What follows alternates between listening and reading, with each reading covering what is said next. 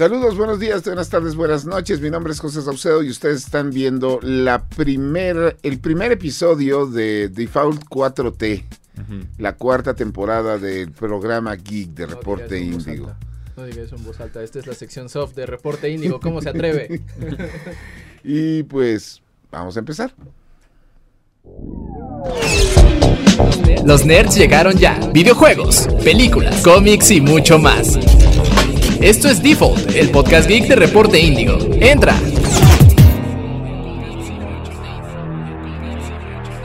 Y pues a diferencia de todo el resto del verano que teníamos nuestros anuncios y dramas esporádicos, ahora sí ya se soltaron los juegos, las reseñas, los previos, los eventos y todo en el mundo geek. Mi nombre es José Saucedo, me acompaña Chris Maxis ¿Cómo están? Y espero que disfruten de esta nueva edición que tenemos preparada para ustedes. Y Marcos Neri. Qué gusto estar de vuelta. Qué gusto volvernos a ver las caras.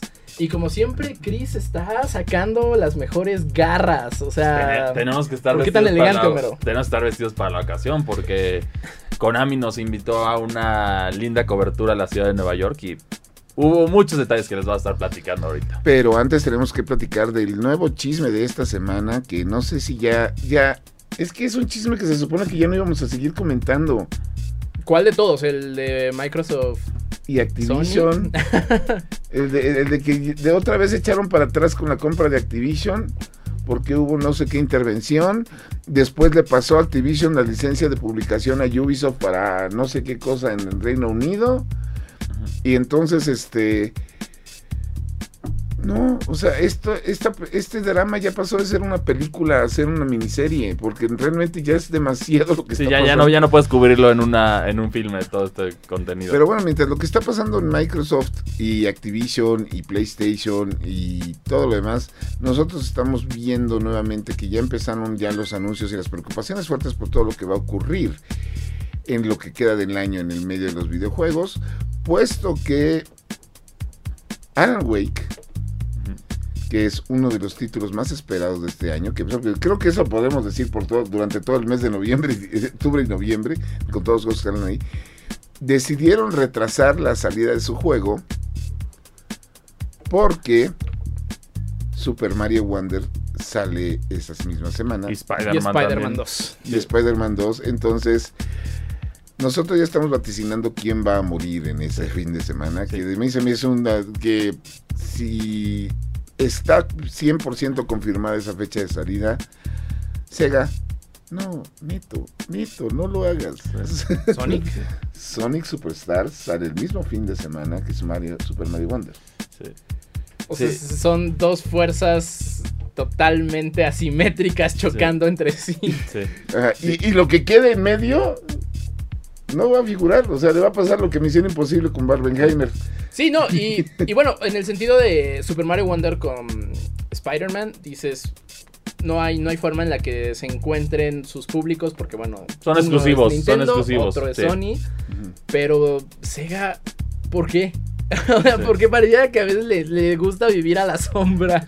O a lo mejor puede ser que no tienen confianza ahorita del producto, entonces dicen, bueno, lo lanzamos y ahí se va, se va Bajita la mano. bajita la mano, no se van a enojar mucho. Lo que hizo Alan Wake, la verdad, sí, como el famoso meme, maravillosa jugada, la Mm. verdad, de parte del equipo de Alan Wake para darle, sabemos por qué es, obviamente, pero el mensaje que dieron estuvo bonito, ¿no? De, vamos, para que puedan disfrutar estos grandes títulos que van a salir, les damos 10 días más y nosotros nos vemos el 27 de octubre. Pues todo, siempre todo depende de cómo lo escribas, y eso se me hizo una... un A mí me gustó el guiño, sí. fue como, ay, qué lindos que sí quieren que disfrute los otros juegos también. Y que en ese sentido pues, también conocen su lugar. O Sí. sea, digo, Alan Wake es una franquicia legendaria, Increíble. pero Bueno, llevamos más de una década sin Alan Wake. Entonces, como que las nuevas generaciones no tienen muy claro quién es Alan Wake, pero claro Sí. que saben quién es Spider-Man. sí, no. Sí, y Mario, o sea, Y- y- bueno, y de Mario, la segunda película más taquilla del 2023. Sí, es- es- Ya confirmada, pero pues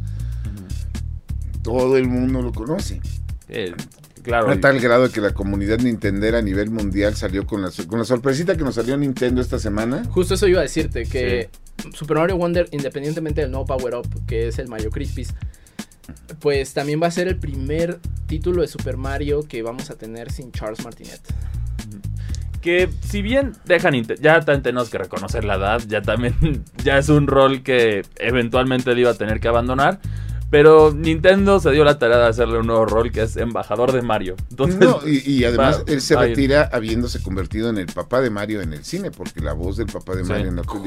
Justo sus últimas líneas de Charles Martinet para Nintendo fueron These are my boys. Ajá. Eso está Sí, súper que, lindo. que tiene sentido porque era la voz de Mario y Luigi. Entonces Sí, sí, sí, sí. queda, o sea, tiene, si lo analizas como en más, es más profundo de lo que podría ser de solo These are my boys en Ajá. ese sentido.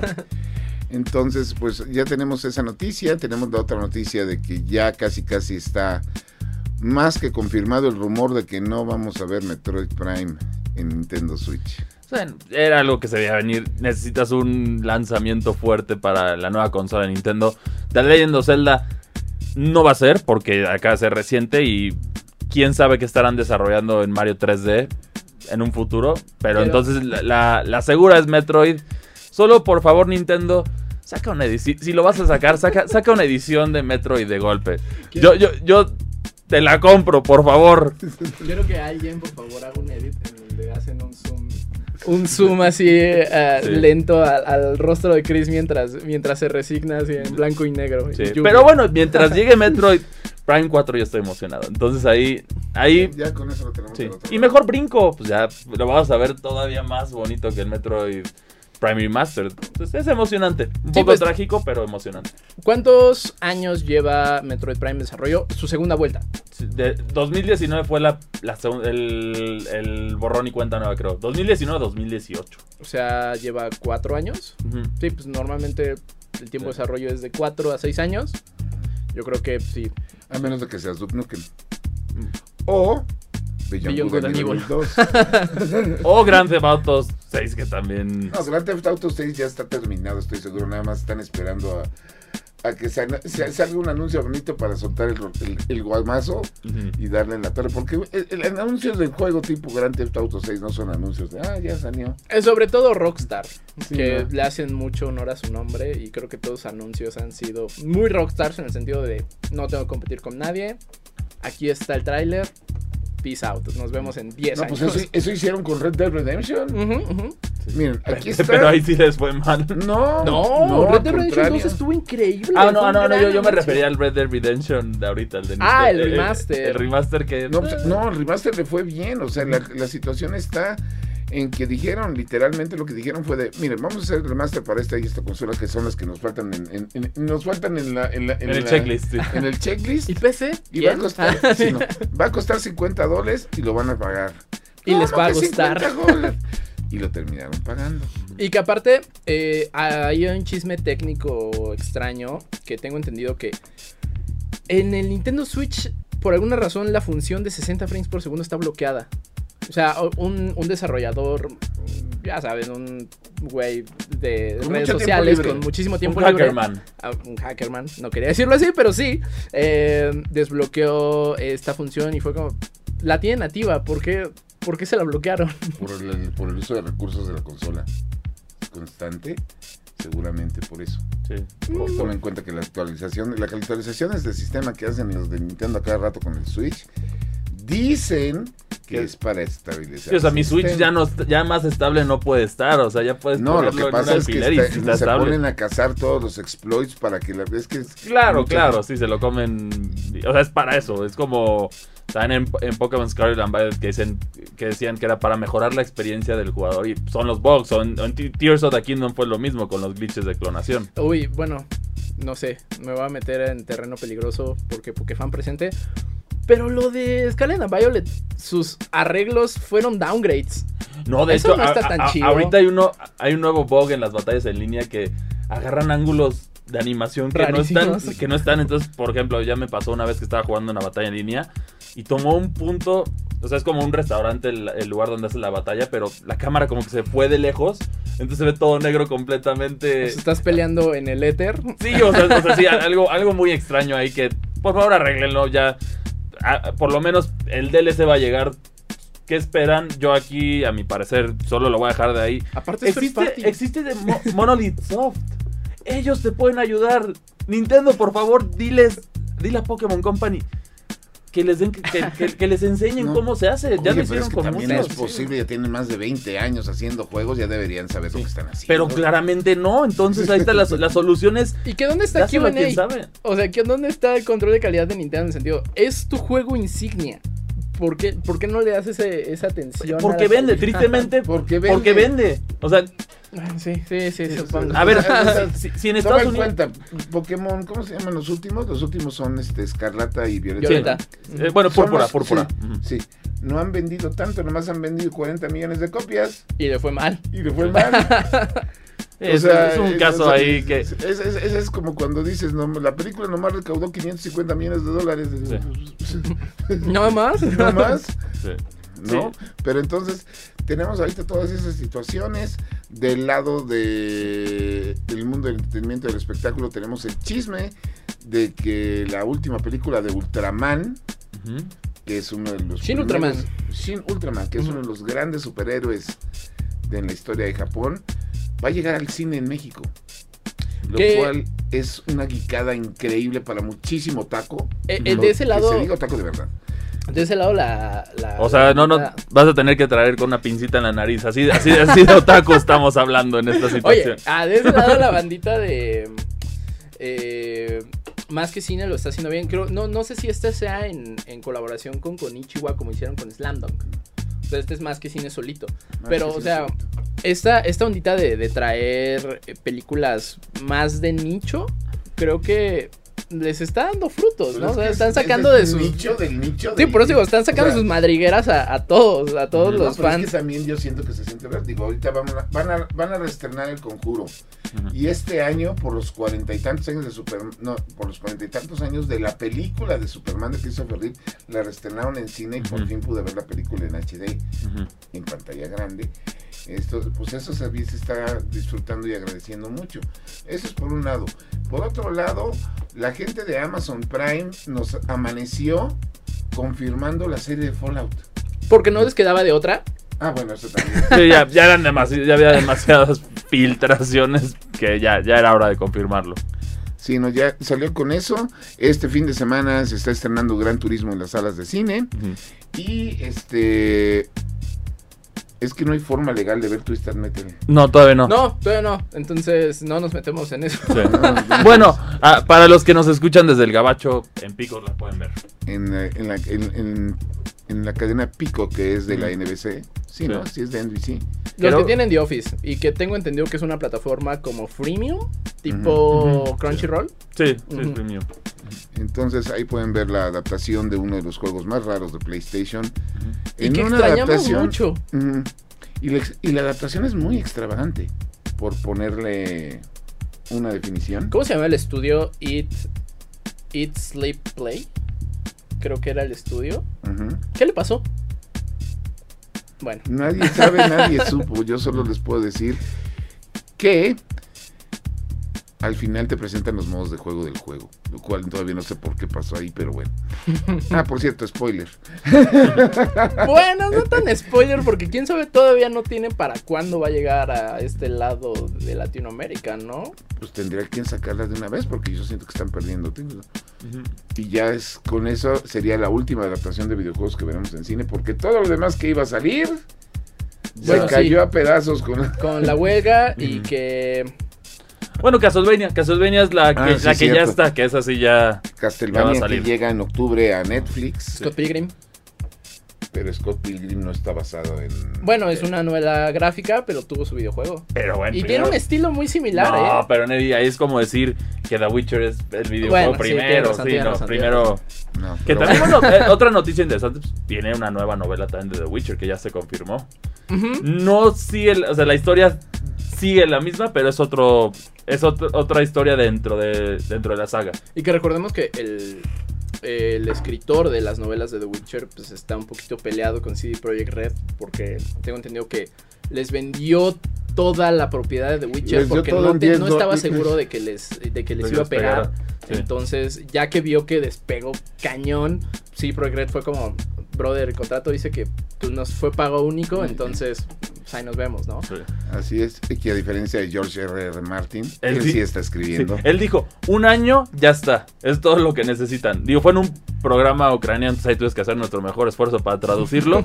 pero, eh, pero esas fueron sus palabras. Estoy trabajando en ello y me va a tomar un año. Y punto. Y bueno, y con eso nos estamos acercando al fin de año en los comentarios de las películas que faltan todavía para salir este año, que todavía nos falta saber qué va a pasar con Aquaman, porque después de Blue Beetle, esto ya se está muriendo.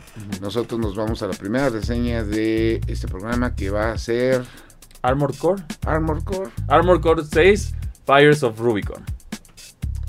Que es un juego bastante interesante. From Software. Vamos a Difícil. Así es. Por no poner otras palabras, que es, dolor- que es un dolor. Reseñas. Años antes de que From Software fuera reconocido por torturar a los gamers a través de juegos de estilo Souls, ellos solían hacer juegos de Armored Core. Esta franquicia consiste en hacernos pilotear un mecha, conocido como Armored Core o AC en el juego, para combatir con otros robots. Después de 10 años, Armored Core está de regreso con una nueva entrega. ¿Vale la pena jugar Armored Core 6 Fires of Rubicon? De regreso a Rubicon 3. El lore de Armored Core está en todas partes, y en este caso no es necesario haber jugado los demás para entenderlo. La premisa es la siguiente. Nuestro protagonista es C4621, un humano con aumentos que le permite pilotear un AC. Él, junto a su manejador, está de regreso en Rubicon 3, un planeta destruido por conflictos por el interés de obtener una sustancia conocido como Coral. Esto hace que las empresas tomen medidas drásticas para eliminar a tus competidores o incluso a la gente local para obtener la sustancia. La narrativa se va contando de tres maneras, a través de diálogos en las misiones, en cinemáticas, en conversaciones al principio y al final de las misiones. Si bien todo esto ayuda a exponer el lore de la mejor manera, nos hubiera gustado que el mayor enfoque fueran las cinemáticas, ya que en algunos momentos las conversaciones se pueden extender un poco y se sienten no tan dinámicas, ya que solo son burbujas de texto. La historia requiere de un poco de paciencia, pero al final sí es interesante y vale la pena no brincarse las conversaciones para recibir más contexto, pese a que les falte más dinamismo. Mejor combate y mayor versatilidad. Algo que siempre nos ha dejado hacer Armor Core desde el principio es la experimentación. Si bien al principio comienza con un AC limitado, gradualmente cuando pasas misiones irás recolectando dinero que podrás utilizar para comprar una gran cantidad de piezas que puedes utilizar para personalizar tu Armor Core a tu gusto. Esto va desde armas hasta cosas más específicas como piernas, brazos, cuerpos, etc. Cada una de estas piezas puede alterar bastante la manera en la que juegas cada misión. Con esto puede ser un tanque o un AC ágil diseñado para evadir todo el daño en lugar de aguantarlo. Lo mejor de todo es que esta experimentación te hará un experto en el combate de mechas y vaya que vas a necesitar estas habilidades. El combate en sí expande los conceptos que ya hemos visto en los otros juegos de Armor Core. Tienes tus botones de evasión, tienes tus comandos para utilizar tus armas de tus brazos y tus hombros, entre otras cosas. Tú y los enemigos tienen una barra que los puede amedrentar, por lo cual hay que ser cuidadosos con el daño que recibimos y aprovechar los espacios que nos den los enemigos para maximizar tu efectividad. Las balas son limitadas por lo que tendrás que ser cuidadoso con esto y te deberás adaptar a las diferentes condiciones de combate. Lo que eleva todavía más la experiencia es que esos 10 años entre la última entrega han hecho que los AC sean más responsivos y dinámicos que nunca. El combate siempre se ha sentido bien, pero en esta entrega está de otro nivel gracias a la innovación que ha tenido la empresa en ese tiempo. Mucho contenido. La estructura del juego está separada de la siguiente manera. Por una parte, tiene sus misiones de historia que pueden variar bastante en longitud y contenido, pero básicamente el objetivo de la mayoría es la siguiente. Ve a este punto y destruye algo. Gradualmente algunos niveles se expanden mucho en su duración con batallas de jefes brutalmente difíciles al más estilo que From Software nos tiene acostumbrados. Esta dificultad se balancea bien por el hecho de que tienes checkpoints en las misiones y cuando mueres puedes cambiar las partes de tu AC para adaptarte. Si bien el juego requiere de mucha habilidad, definitivamente notarás la diferencia cuando planeas bien las misiones después de un poco de experiencia y te adaptas. Cuando encuentras la combinación perfecta de tu AC para la misión enfrente de ti, el juego se vuelve una experiencia muy satisfactoria. Armored Core 6 Fires of Rubicon puede abusar un poco de la variedad que ofrece la personalización, por lo cual no necesariamente existe mucha variedad en los niveles fuera de los jefes. Por otra parte, cuentas con combates de arena que te dan diferentes elementos para mejorar una serie de habilidades útiles para tu mecha. El reto con esta es que si quieres obtener los materiales deberás de derrotar a otro AC. El reto se pone interesante ya que al igual que tú, la variedad de mechas es grande y el combate es adictivo. Por último, contamos con los modos PvP multijugador en línea, pero en este momento todavía no hemos probado el modo. Algo que podemos afirmar es que si es algo similar a los últimos juegos de la franquicia, aquí es donde todos los veteranos le sacarán el jugo al título. Mayor accesibilidad.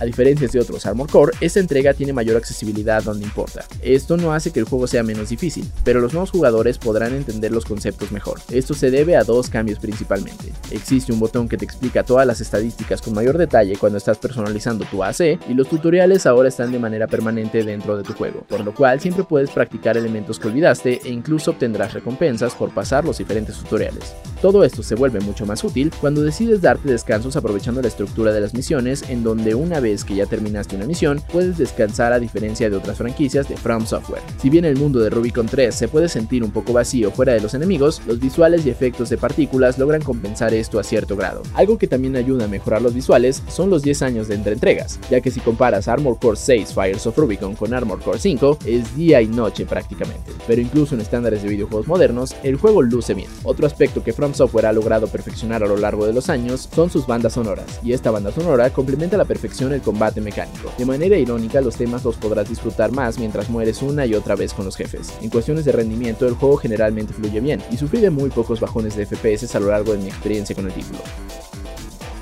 La calificación es de 8.5. Armor Core 6 Fires of Rubicon lleva la franquicia a nuevas alturas gracias a los 10 años de innovación desde la última entrega. Todo es mejor aquí. El combate es pulido a la perfección, la presentación es más gloriosa que nunca y el juego es más responsivo y fluido. Para aquellos que jamás han jugado un juego de la franquicia, es una excelente primera experiencia y el reto es difícil pero satisfactorio. Si bien los objetivos de las misiones son muy parecidos y los niveles se pueden sentir algo vacíos, esto se perdona cuando tienes una personalización tan robusta que cambia por completo la manera de jugar los últimos niveles. Reseñas. Y estamos de regreso aquí en Default del programa Geek de Reporte Índigo. Y pues tenemos que platicarles de dos eventos a los que, no, tres eventos a los Sí. que estuvimos asistiendo estos días en a nombre de Índigo Geek. El primero fue pues con usted, señor, que no Vengo no- un poquito, vengo un poquito más bronceado. Bueno, de por sí, no, sí. Este, pues nos lanzamos a Cancún, eh, a la Riviera Maya, al Hard Rock Riviera Maya, para ser más exactos, en donde se está implementando un nuevo concepto. Sabemos que, bueno, los hoteles all inclusive, pues es un hotel en el que es un complejo tan grande y tan variado que, pues, busca que no salgas de ahí. Y ahora ni siquiera los gamers van a querer salir de ahí.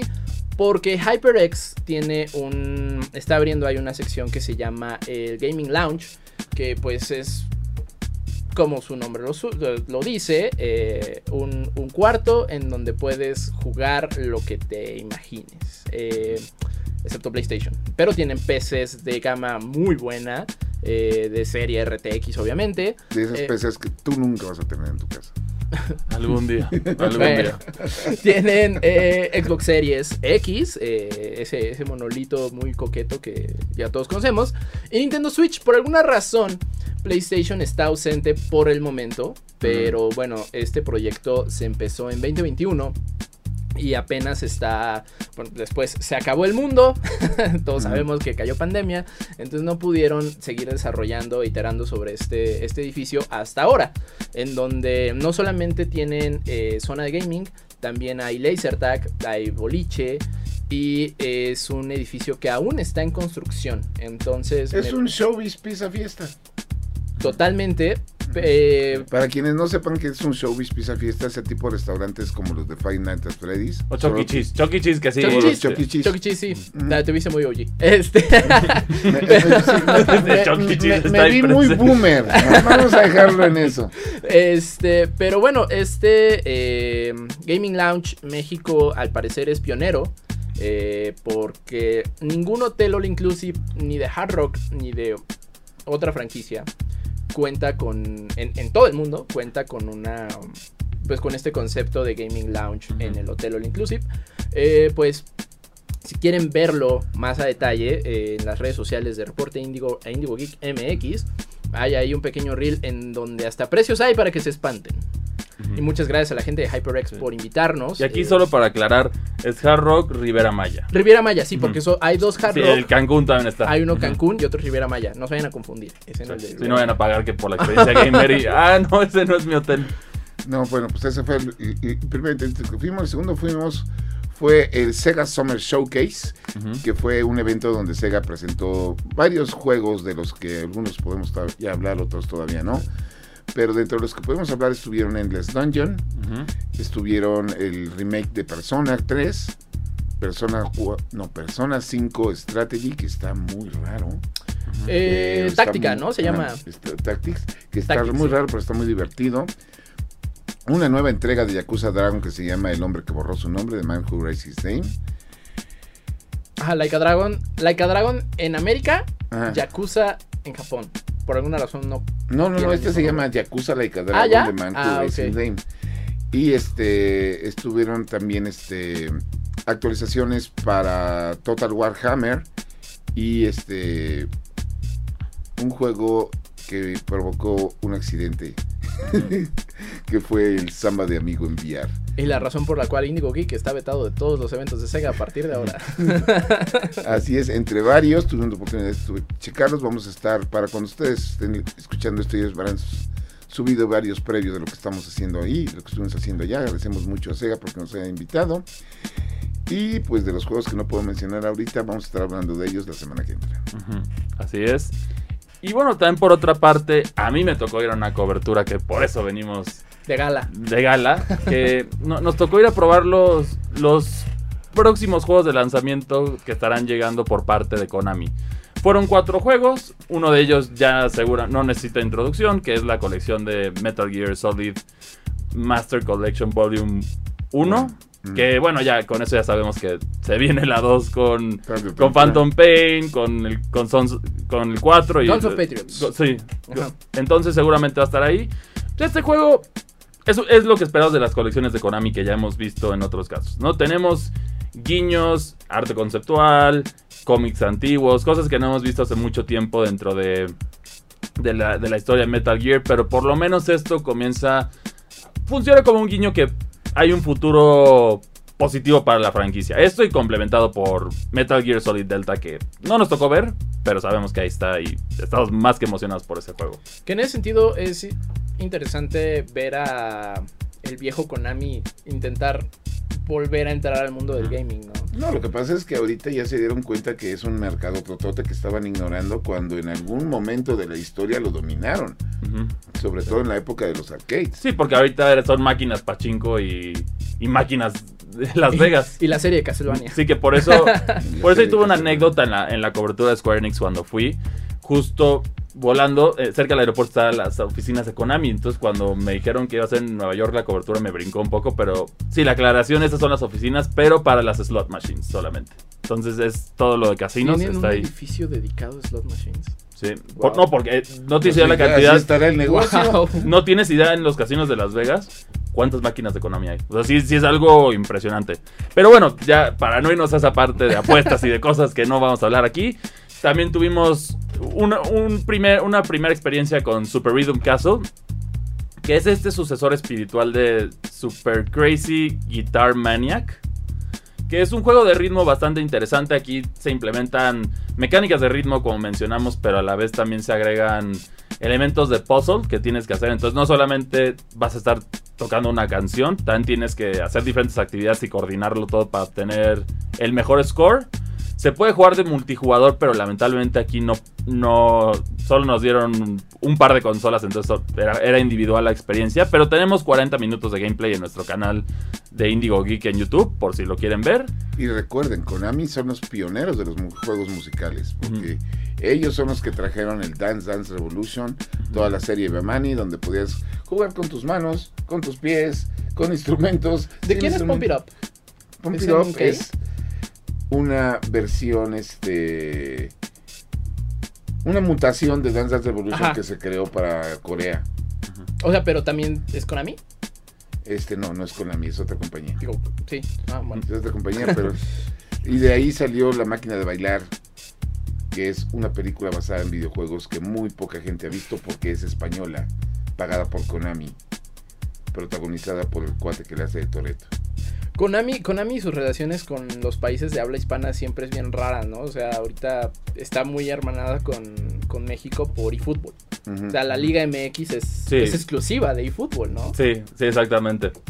Y, y bueno, también por otra parte tuvimos dos, otros dos juegos que probamos. Uno de ellos es la segunda parte de Super Bomberman R, que es más, bueno, básicamente para aquellos que jugaron la primera era un regreso a la jugabilidad y visuales clásicos de la franquicia. Para hacer, que coincide justo también con los 40 años de Bomberman, que eso me hace sentir viejo. Y A ti. a mí, a 40 mí me hace de sentir- Bomberman. Sí, así es. Wow. Entonces sale, sale este juego que tiene todos los modos que nos encantaron de, de la primera parte, Pero aquí tienes el nuevo modo historia, tienes un nuevo modo que se llama, bueno, en español no sé, pero es básicamente batallas de castillos, que uno tiene que controlar, proteger unos cofres, mientras que hasta creo que eran como 10 jugadores tienen que robarle los cofres, El ¿no? modo fiesta, Sí, mo- el modo fiesta está divertido, tiene los modos clásicos y algo que a mí también me llamó mucho la atención, que es emocionante, es un creador de mapas. Entonces esto sabemos que puede alargar la vida de un juego de manera monstruosa y también tienes la función de compartirlos en línea y Y además tiene, con eso ya tiene la posición de, to- de atormentar gente. exactamente, que eso es lo divertido. Así de hecho nos los enseñaron con ciertos mapas que estaban diseñados más para atormentar gente y otros también para jugar, ¿no? Había parte de los dos. Y por último tuvimos también un, un, un hands-on con un juego que se llama Signy, que es un juego independiente desarrollado por el estudio escocés Killworks, que le llamó la atención a Konami, entonces ahí hicieron el acuerdo para publicarlo ellos y distribuirlo. Pero es un, es un regreso a un género que yo siento que ya tiene años que no goza de mucha salud, que son los shoot 'em ups, o los matamarcianos para, para aquellos españoles. Eh, pues sí, creo que este año va a ser un poquito de... hay dos shoot 'em ups que creo que van a salir. Signy y Helldivers. Bueno, Signy todavía no tiene fecha de lanzamiento Oh. oficial, Ok. entonces todavía no sabes si sale a finales de este año o sale el próximo, pero visualmente, hijo, los efectos de partículas de este juego sí me emocionaron, se ve muy bien y las mecánicas siento que es un juego que tiene suficientes cosas para distinguirse de los demás y no caer en lo en lo genérico de los que simplemente esta es la fórmula y la vamos a seguir a la perfección. Entonces sí está, está, está divertido el juego.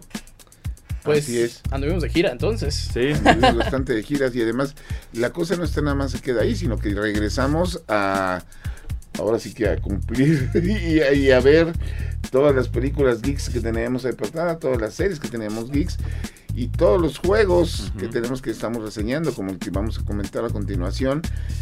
Que todavía hay algo que no me quedó muy claro. Entonces, ¿el juego es bueno o es malo? Estamos hablando de Madden NFL 24. ¿Pudo ser peor? Sí, pudo ser, pero bueno, es más bien. Sí, va- lo lamento por el, por el golpe que le vamos a dar a EA y aquí.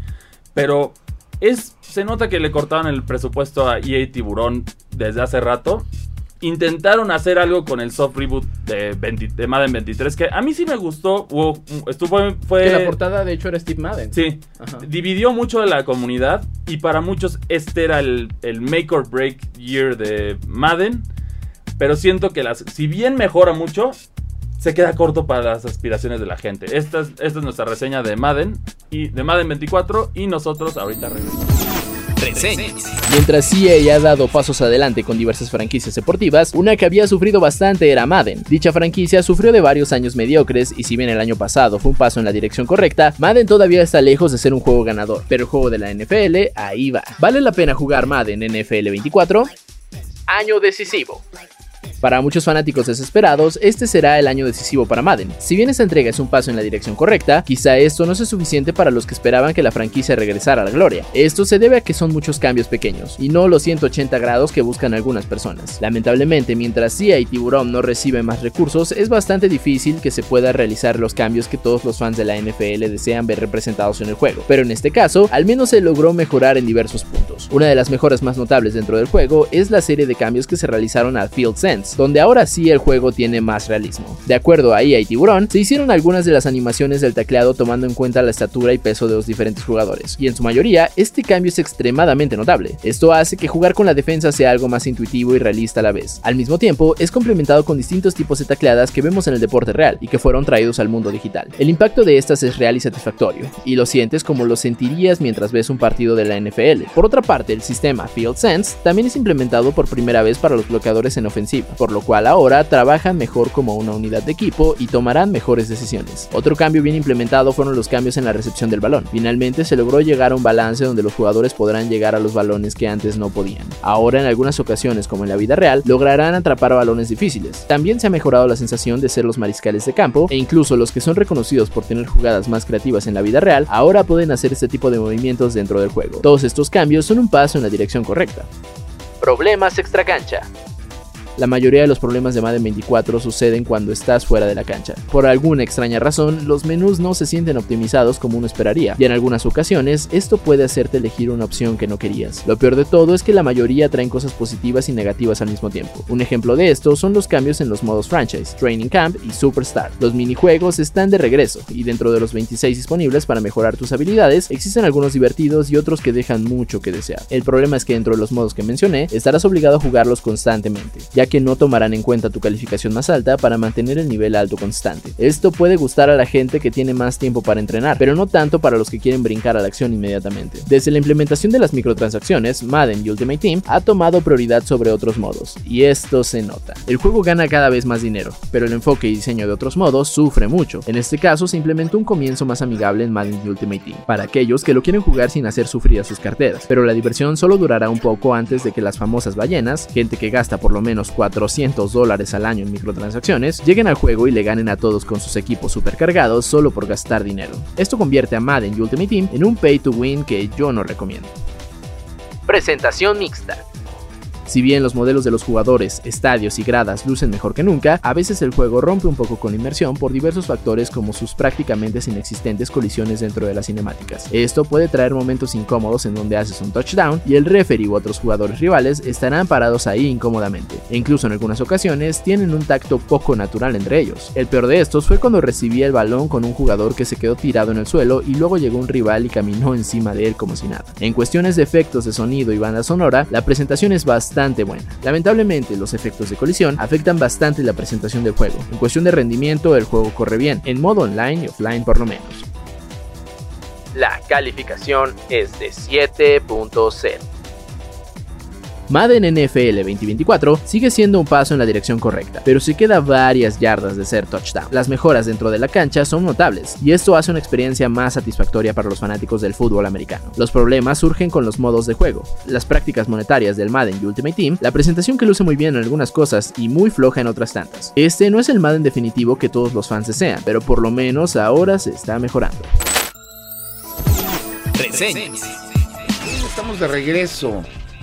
Pues mira, yo tengo la situación de que el Madden para mucha gente es como el FIFA. El que salga al año es el que se tiene que comprar y el que se tiene que jugar. Pero es un poco más de nicho, en el sentido de que creo que, o sea, FIFA es FIFA, eh, no, bueno, por nada el es nicho fútbol. en, en esta Bueno, y, y región. fútbol. No, no, eh, no, perdón, es. eh, ahora es EA FC. EA Sports, Ah, sí, es cierto. EA FC. Ya EA es Sports FIFA. FC, que por cierto ya jugamos un poquito de, del que viene este año. Está bien, supongo. no sé, no sé mucho de FIFA. Este, pero creo que sí, sí es de nicho, en el sentido de que pues el fútbol americano, como lo dice, es, es muy estadounidense. Así como, ¿alguien sabe en dónde se vendía NHL? O sea, ¿en qué el, país? NH el NHL es canadiense y el norte de Estados Unidos. Sí.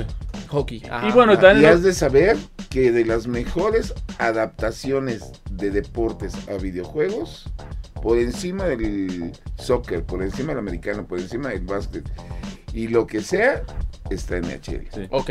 Y bueno, también Porque creo son que... de esos juegos, perdón, Sí. donde los desarrolladores no le ponen cariño, sino se meten completamente en ese porque su comunidad gamer no es tan extensa. Y que saben que solo tienen one shot. Sí, Ajá, sí, ajá, pues. no, sí. pero no es tan extensa, pero son una comunidad gamer muy exigente y muy clavada. Entonces, los juegos de, de hockey.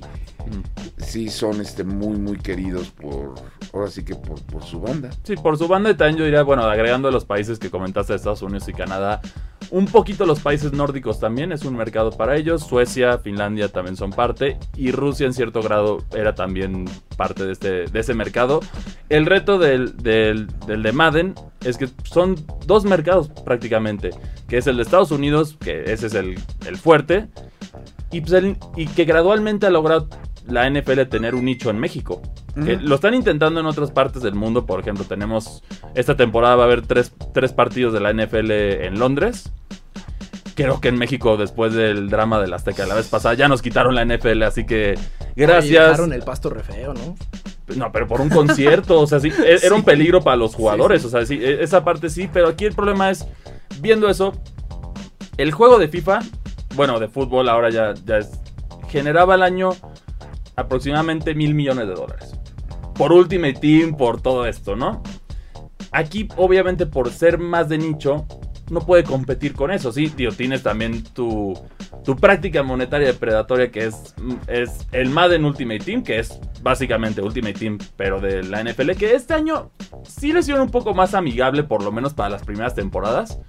Te da acceso a, a ciertos paquetes y sí puedes armar un equipo relativamente competente, ¿no? Ok. Pero el problema es que para cuando ya te vas acercando al Super Bowl y todo esto, ahí es cuando, la- cuando llegan las famosas ballenas, que también es, es un término que no hemos utilizado mucho de nosotros, pero es las ballenas son estas personas que hace- es la razón por la que cada vez las mic- microtransacciones están más presentes en el mundo de los videojuegos. Muy similar al tema cripto. Sí, que son. Las ballenas básicamente son, para aquellos que no conocen, son este grupo de personas que consumen microtransacciones de videojuegos. Y el promedio de gastos anual supera los 400 dólares. Que, que aquí hay un dato fuerte también, que es parte del modelo por qué son tan ef- efectivas las microtransacciones. Ellos no hacen una compra de un momento de más de 20 dólares. O sea, podrían, aunque ya comprar 100 dólares, pero es de 20 dólares en 20 dólares en 20 dólares. Y Pero así me está diciendo a- que hay gente que está invirtiendo 400 dólares Ubiquen en a su- tarjetas digitales.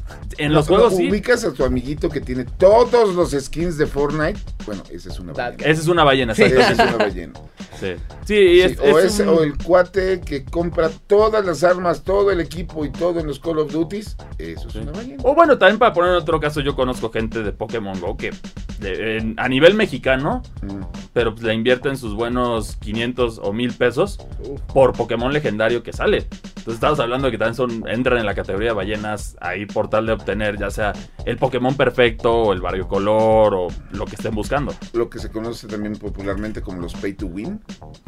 En ese sentido, sí. Hay algunos que son más víctimas de este sistema, pero en Madden yo siento que es, mm, es muy específico porque al ser un nicho más chiquito que, que los otros deportes, ha sufrido mucho. Ahora Madden, eh, Madden Ultimate Team toma la prioridad de todos los modos. Entonces el resto de los modos están ahí, pero ya no tienen el mismo peso de antes. Cosa que no pasa en FIFA, ahora y EA Sports FC, porque todavía esos modos los necesitas. Aquí es un intento, pero sí se ve que le faltaron manos a EA Tiburón, lamentablemente, porque hay indicios de algo bueno en esta, en esta entrega, pero O sea, hay talento. hay talento. Exactamente, exactamente. Porque sí, efectivamente, mejoraron muchas cosas, pero también hay muchas cosas que se siente. Es como lo puedes decir con una película triple A contra una película B. Es, es eso, se ve, se nota en ciertas cosas el menor presupuesto y por ejemplo el menú lagueado es un ejemplo de eso. Cuando ya hay un menú lagueado, sí hay un gran problema. Sí, sí, o sea, todo lo... El juego Sí, está genial dentro de la cancha. van- se van a esperar a que venda bien, y que venda bien, Sí. van a pagar la actualización. Sí. Y es por eso que odio esta generación de consolas. Sí.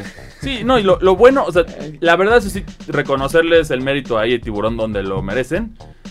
Mientras estás en la cancha jugando el partido, sí es muy divertido. Eso, eso sí les doy el mérito, pero fuera de eso, sí deja mucho que decir. Pues bueno, ya con eso tenemos la muerte del Madden NFL, que ya está fuera. Y ya con eso, pues yo creo que nada más nos falta el, ahora sí que el EA Sports FIFA. FC, el FIFA, ándale, FIFA. ajá, para tener las reseñas de los juegos deportivos de este año. Sí. Pero pues en lo que eso llega y no, tenemos que comentar de lo último, de lo, lo último, de lo último que pasó esta semana en la industria de los videojuegos, que fue Gamescom. Que es la convención de videojuegos más grande. Ahora sí que esa ya Ahora es la más grande. Ahora es la más grande del planeta, que se lleva a cabo en Alemania. Sí, en Colonia, ¿no? Yo específicamente. es. Y dentro de ella empezaron los anuncios. Se empezaron a salir golpecitos. El primer reatazo, como podría decirlo, fue que se anunció la tercera parte de Little Nightmares. Gran juego indie. Y cooperativo ahora. No, no ya era cooperativo desde el 2. Desde el 2, pero. Local, era Ajá, local, era solo era local. local. Este va a ser online también. Y entonces el chiste, para quienes no conozcan Little Nightmares, es un juego de plataformas. ¿Qué sería? De- Es de plataformas de acertijos. Sí, Pero que se ambienta en un, en un mundo de terror. ¿Ubican Inside? Eso. Ah, Así algo como así. Inside, No, bueno, Limbo. No, Limbo, sí, yo diría que es el, el pionero de eso fue Limbo, ¿no? De poner esa Sí, pero ambientación. Li- Limbo está muy dócil comparado, por lo menos con lo que vimos en. Bueno, el pero por algo se empieza, ¿no? O sea, el Limbo sería como el que puso el- Sí, la Playdead, pauta. Playdead son pioneros, al menos en ese, en ese plataformero de terror. Sí, con Limbo y después Inside. Sí, y luego ya de- gradualmente ahí pues, es- salió este e- esta franquicia distribuida por Bandai Namco que son muy sólidos visualmente. Te dicen mucho la historia, la narrativa es más ambiental, no hay no hay texto, no, hay, texto, no hay Sí. diálogos, no hay nada, pero cuando te explican, bueno, cuando, Cuando conectas todo, ajá, cuando me explicaron bien cómo era el lore del juego y de qué trataba y cómo se fue de, ay, órale. Es fuerte, muy fuerte, muy está fuerte. muy, muy pesado. Sí, Te Pues, deprimes bueno, un poco si los les- búsquenlo bajo su propia riesgo. Pues tu- Sí. tuvimos el anuncio de Little Nightmares 3, pero también Bandai Namco aprovechó pues para anunciar que el primer mes del 2024, en enero, ya vamos a tener Tekken. al fin. Ocho, O al sea, fin, o sea, ya nos enseñaron todo. O sea, cada, o sea, también es Después de que nos dieron el gusto de ponernos los 56 peleadores, Sí, que nos han enseñado todos. Ha sido como uno por semana de. Aquí está el tráiler de estos dos personajes para que lo disfruten. Y así han estado. También ahí está, en ese sentido, también pondría. Mortal Kombat ya enseñó un poquito más de su gameplay y también de sus fatalities, que son el regreso a las primeras fatalities que. Se para estándares de hoy. Son muy light, ¿no? O sea, en ese sentido. no, hay Una varias que otra. que, hay, hay- Varía. hay varias que sí he dicho de que, ok. O sea, pero por ejemplo, el, el beso de Sonia, de Sonia Blade, Ajá. El que la prende, o sea, que te quema, es la más light de las de Sonia. Pe- Ah, o, sea, sí. o sea, hay unas que... Es que mire, yo estoy seguro que hay muchas fatalities que no han mostrado, no porque no las quieran mostrar, sino Pues, porque po- no pueden. Sí, sí, por el gore, por el nivel del gore, Sí, ¿no? ¿no? Porque Y sí han enseñado unas interesantes y también la elección de personajes está interesante. La elección de personajes cambio me siento un poco mixto Mm. en ese sentido, que es Homelander, es este Peacemaker. Omniman y Ah. Peacemaker. O sea, los tres, super, los tres Supermans malos. Ah. Mm, Sí, básicamente. Que también ahí, pues bueno, Homelander ya está haciendo más colaboraciones. También va a llegar a, a Call of Duty Warzone y Modern Warfare 2 como No, parte de la temporada eh, 4. Es que finalmente Prime se dio cuenta de que pues, el- ahora sí que el mercado geek estaban perdiendo al no dejar que The Voice lo agarrara. Sí. cualquier- Sí, sí, no, y que de ese lado ya lo tienen más explorado porque, bueno, Twitch y Prime Gaming. Sí. Así No, y también de colaboraciones raras. Bueno, una primero, una que me llamó mucho la atención. Finalmente vemos algo de Lara Croft desde su mansión en Power Wash de su Simulator. que va a llegar igual como parte de la temporada 4 tiene su bundle a Call of Duty Modern Warfare 2 y a Warzone. Pero el más extraño que ya, ya, ya se lanzó, si mal no Nicki Minaj. Nicki Minaj, la rapera famosa que es muy bizarra la colaboración, ¿no? Y hasta el video que, que lo vamos a decir, a ver si lo pueden poner aquí, que sí es pues, que sale haciendo artes marciales Nicki Minaj y se ve extraño verla correr con, con las armas de Call of Duty, ¿no? Que eh, yo creo que es raro verla en Call of Duty, pero como que se nota que, pues, sí se dieron cuenta que el modelo Fortnite funcionó, entonces vamos a recrear. Todos los artistas, todos los artistas. Pero a ver, No, ya- pero toma en cuenta que la historia del hip hop y los videojuegos ya viene desde hace rato. Sí. De hecho, justamente Def con, Jam. el- con la Electronic Arts tuvo dos, de- tuvo dos juegos de Def Jam. Estaban uno chidos. muy bueno y el otro estuvo aún mejor. Con puros artistas de hip hop y rap. Porque de hecho, junto con Nicki Minaj llega Call of Duty también Snoop Dogg. Sí, Y sí, de Snoop- hecho. sí, ¿no?